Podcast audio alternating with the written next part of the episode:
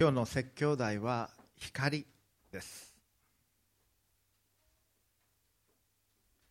今日はクリスマスイブの夜です。皆さんようこそいらっしゃいました。心から歓迎をいたします。特に初めていらっしゃった方々特別に歓迎をいたします。久しぶりにいらっしゃった方々もとても嬉しく思います。よく来てくださいました。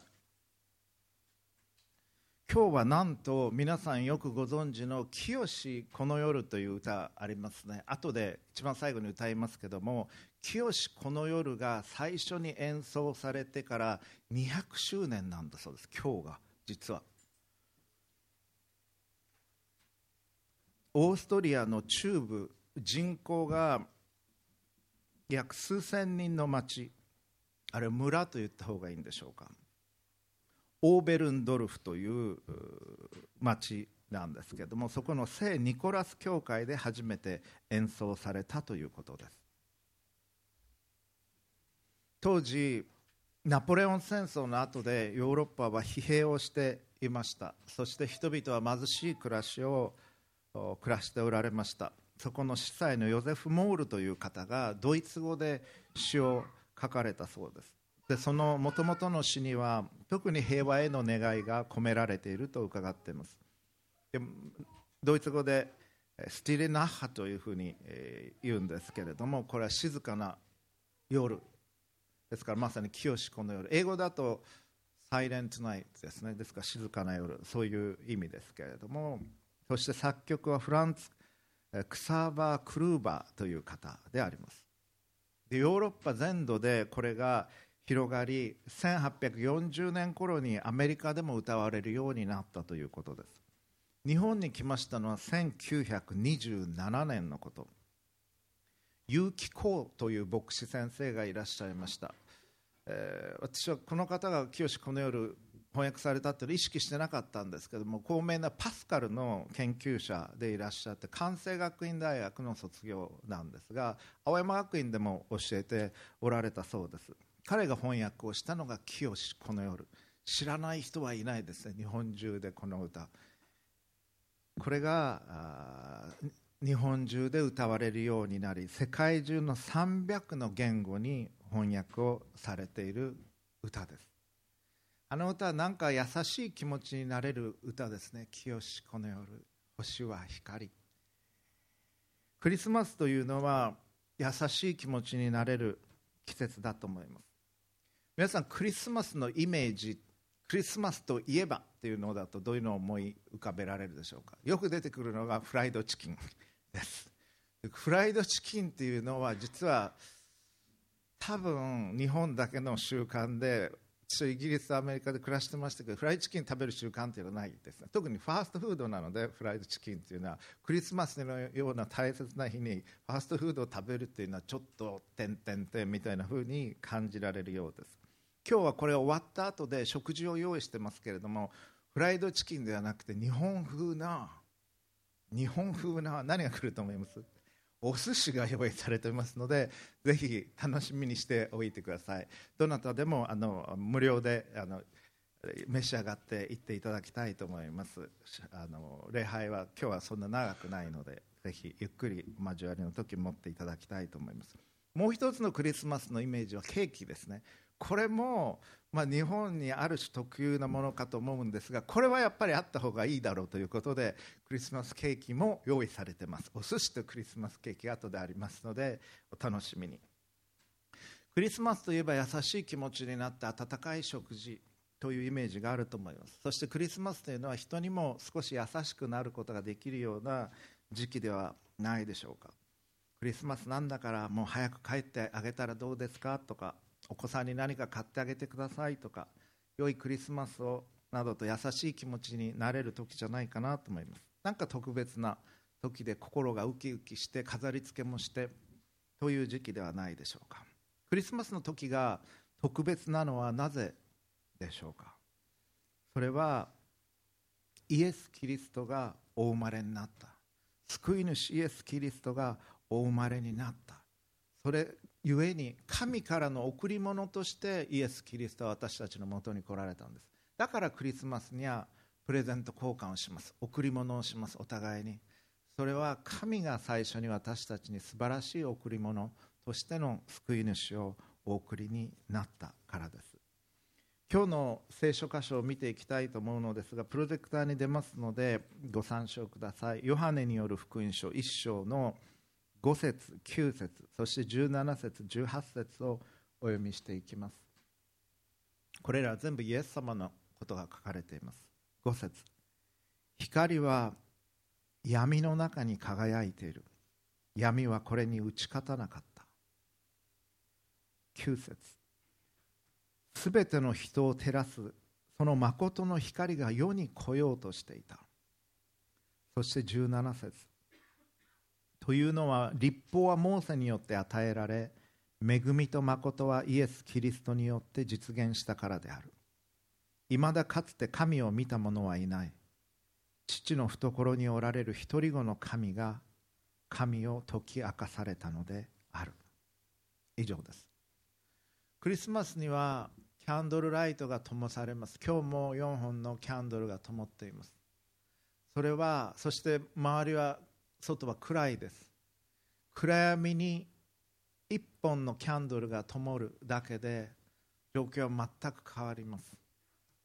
同じように暗闇のような世界に光が灯された。救い主イエス・キリストが来られたということはそういうことなんです。だからキャンドルが灯されていきます。光は闇の中に輝いている。闇はこれに打ち勝たなかった。どんなに闇が暗くてもキャンドルが1本そこに灯るだけで闇は消えていきます。どんなに濃い闇であったとしても1本のろうそくだけで闇が消えていく。そしてその光を受け取った私たちが共にその光を分かち合っていく時に闇が消え去っていくんです。光は暗闇の中で輝いている。暗闇は光を理解しなかったと新共同訳聖書では訳しています。今日申し上げたいことは一つです。それは私たちには真の光が必要だということです。そして真の光が私たちのために私たちのもとに来られたということ。それがイエス・キリストなんです。イエス様は暗闇の中にある私たちのために真の光として来てくださった。なぜイエス様来られる必要があったのか。2つ申し上げていきます。このクリスマスに覚えておいていただきたいことを2つ。第1番目。私たちが暗闇の中にいるからです。暗中模索という言葉がありますけれども人生という後悔を歩んでいくためにはあるいは進んでいくためには灯台の光が必要になります。嵐の中では特にその光が必要になります。リーマンショックがありました。100年に一度と言われた経済危機。そして日本では1000年に一度と言われた東日本大震災がありました。皆さんもあの時2011年3月11日2時46分にご自分がどこにおられたか東日本におられた方であるならば覚えていらっしゃるでしょう。激しい揺れでした。1000年に一度の大地震を経験していた。そればかりか今世界中でナショナリズムが高まってきています。トランプ代表トランプ大統領だけではない。習近平氏だけではない。我が国の首相においてもロシアのプーチン大統領においても。そしてまた多くの国々があるいは民族が独立を画策をしています。スコットランドの独立のための選挙が行われた。スペインにおけるカタルーニャ地方の独立の画策。多くの国々でお隣の韓国においてもそれ以外の国々においてもナショナリズムというのは高まっている時代です。そして特に中国とアメリカの間では冷戦とすでに言われるほどの経済的なぶつかり合いが行われている。難しい時代に私たちは生きています。この戦争戦後70年間以上戦争がない時代を生きてきました。昨日は天皇陛下の誕生日でもありましたが天皇陛下の最後の天皇としてのお言葉が、えー、記者会見の中で報道されました。私も後ほど聞きましたけれどもこの平成のという時代に戦争がなかったということを安堵しているというふうに言われていました。本当に心がこもったお話だったと思います。しかし戦後70年を過ぎて一番戦争が近くなっているような雰囲気を感じさせられるような時代に私たちは生きています。順風満帆の時には考えなくてもよかった問題を考えるような時代にある。そのような時代にこそ私たちは真の光を必要としているんです。困難に直面した時にあ自分は今まで分かってなかったんだなということに気づきます。自分は暗闇の中にいたんだなということに気づきます。分かったような顔をしていや実は自分自身のこともよく分かってなかった。社会が国々がどこに向かおうとしているのかも分かってなかった。自分がどんな生き方をすべきかも分かってなかったことに気づいていくんです。私たちは暗闇の中にいると言ってよいでしょう。でもその暗闇の中でしばらくいると目が慣れてくるんです。適応していきます。そして暗闇の中でどうにか活動できるようになっていきます。生まれた時からそのような世界にいる私たちは私たちは暗闇の恐ろしさを感じながらも、まあ、世の中そんなものだというふうに思ってしまうところがあります。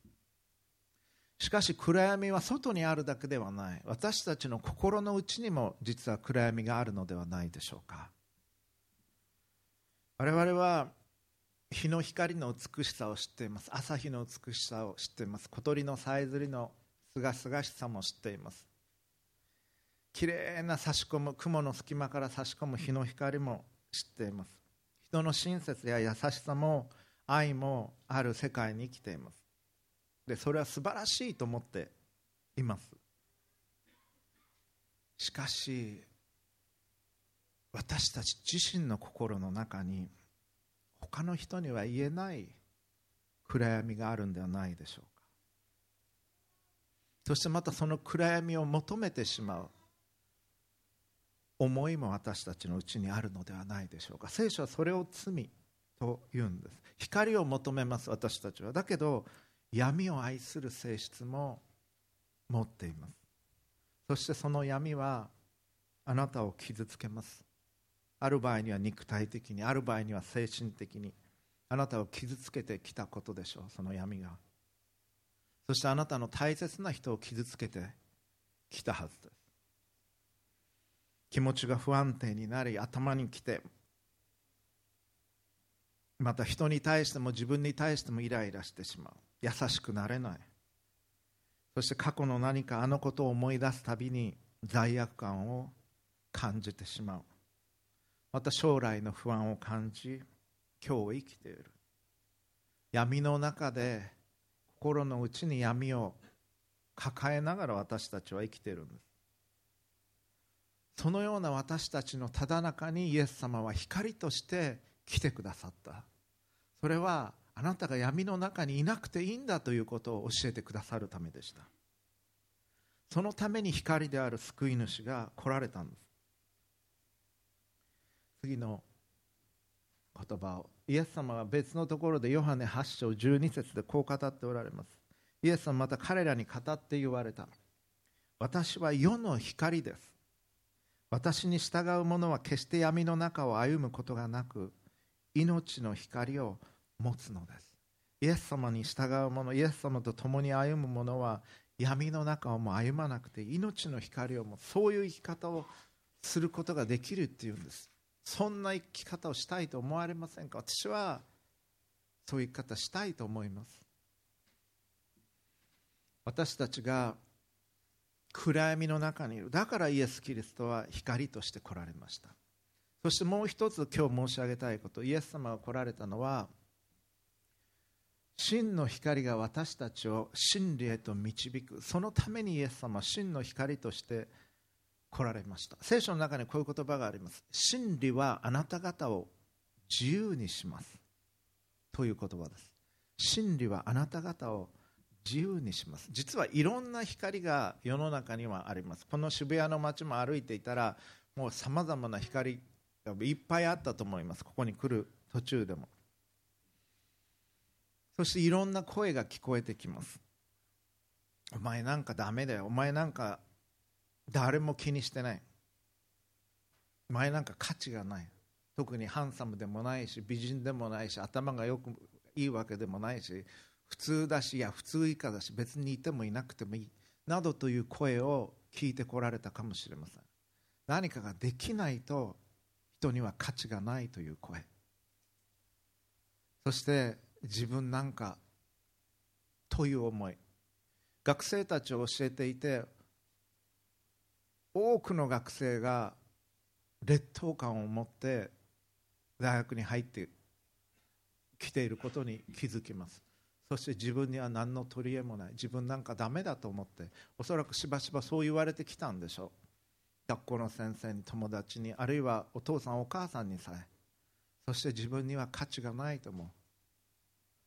そういう声を聞きながら私たちは育ちそして生きてきたんです。それは偽の光です。偽の光はある場合にはいいアドバイスに聞こえます。例えば占いのようなもの。あ今日はラッキーカラーが黄色なんだ。あじゃあ黄色をつければいいかな。ちょっと気持ちが楽になるかもしれません。しかしながらそれはあなたを本当に解放するものではない。別の仕方であなたをさらに縛っていくようになります。もっと可愛くならなければもっとアヒル口にならなければモテないとか。みんなそんな風に加工してフェイスブックに載っけてたりとか。みんな今日こんな美味しいランチ食べましたとかインスこれはインスタ映えするんじゃないだろうかとか昨日インスタやってない方からもそういうことを言われてあそういうことを思うんだなというふうに感じた次第ですけれども他の人に羨ましいと思われないと幸せになれないんじゃないだろうか。そんなふうに思ってしまうかもしれません。でもそういう偽の光というのは真の光が差し込んでいく時に霞んでいくんです。渋谷の街のネオンライトの光は明日の朝になって朝日が差し込んでくる時に霞んでいきます。ネオンライトの光がついていたとしても。偽物の光は真の光が差し込んでくる時に霞んでいくんです。イエス様に出会う時に自分が今まで頼っていたものがどれほど弱い偽物だったか。気づきます。私はそういう経験したことがあります。うちはキリスト教の家ではなかったので私は教会に生まれて初めて行ったのは17歳の時でした。高校3年生の時でした。そして自分なりに自分の人生の価値観っていうのを作り上げていかなきゃいけないと思っていろんな本を読んだりしていました。で教会に行ってみてイエス様のことをちょっと知っただけで自分の持ってた価値観が賭けもありひびもありもう大したことないものだっていうのはすぐに明らかになりました。まだクリスチャンじゃなくてイエス様のことを信じられてなかったんですけどイエス・キリストのことをちょっと知っただけで自分がもうこういう生き方していくんだと思ってたものはもう惨めなボロボロのものだっていうのはすぐに分かりました。で実はちょっと辛かったですそれは。まだイエス様のことも信じられないし今までの自分の生き方もダメだって分かった。イエス・キリストを信じていくのそれから半年ぐらい私はかかったんですけどその半年間ってとっても辛い時期でもありました。でもはっきり分かったのは真の光が差し込んできた時に偽物の光がいかに陳腐なものかっていうのは分かるということでした。神はあなたのことを愛しておられます。あなたがクリスチャンであろうとなかろうとそんなことは全く関係なく神はあなたのことを愛しておられます。神はあなたのことをよく知っておられます。あなたは神のことをよく知られないかもしれない。だけど神はあなたを作らあなたのお母さんのお腹の内に形作られそしてあなたが生まれてくることを望まれたんです。神が望まれたからあなたは生まれてきたんです。他の人が何と言おうがあなたは大切な存在として神が命を与えこの世に送り出された尊い存在なんです。それが真理です。真理はあなたを自由にする。偽の声はたくさん聞こえてくるでしょう。イエス様は実はある時にイエス様は真理はあなた方を自由にするというふうに言われたんですけれども十字架にかけられる前政治家のローマの総督イスラエルは当時ローマ帝国の属国になっていましたからローマの総督に真理とは何かと聞かれる場面があるんです。でイエス様答えないんですそこで。無言でその場を去っていかれます。そしてその後に何が続くのか。イエス様は激しく鞭で打たれ体中が裂け血が流れます。そしてイエス様は茨の冠をかぶせられます。そしてイエス様は十字架を重い十字架を背負わされて自分がそれにつけられることになる。十字架を背負わされてゴルゴダの丘に向かって行かれます。そして十字架に釘付けにされます。両手両足に釘が刺されそれによって十字架につけられていくそしてイエス・キリストは自分を処刑し自分を殺している人たちのためにも祈るんです。彼らのことを愛し愛し尽くされ父なる神に祈られる。父を彼らは何をしているのかわからないんです。どうか彼らを許してくださいと祈られる。すべての人を愛された。愛というのがどういうものかというのをイエス様は示してくださったんです。イエス様敵を愛しなさいと言われた。そして私たち敵を愛すなんてことは絶対できないと思います。でもそれを見せてくださった。真理とは何か？それはイエス様言葉ではなくてご自分のその後の歩みによって示されました。あなたは私を愛しているがゆえにイエス・キリストはこの地上に下ってこられました。それが真理です。イエス様が十字架で命を捧げられるほどにあなたには価値がある。それが真理です。何ができても何ができなくても。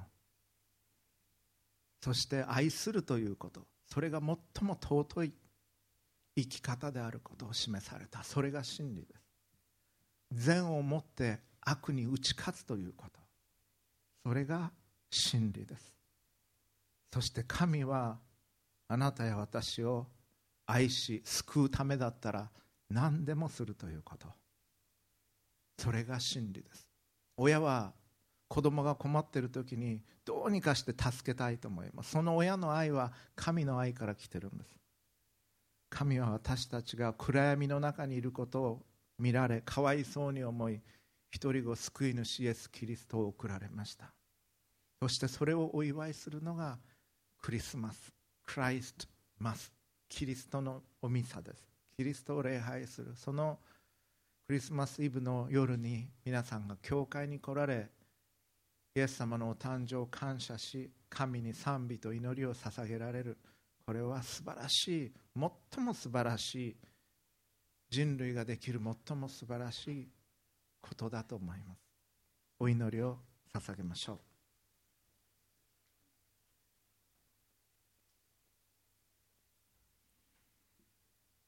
イエス・キリストの父なる神様。私たちは自分では解決できないような暗闇の中におります。そして私たち自身のうちにも暗闇があることを告白をいたします。どうかあなたの光をください。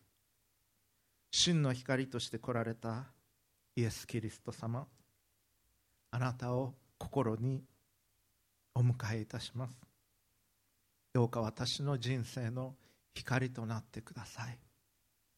そしてあなたの愛のうちにおらせてください。あなたと共に歩ませてください。そしてその愛の光を人々と共に分かち合うことができますように。救い主主イエス・キリストのお名前によってお祈りを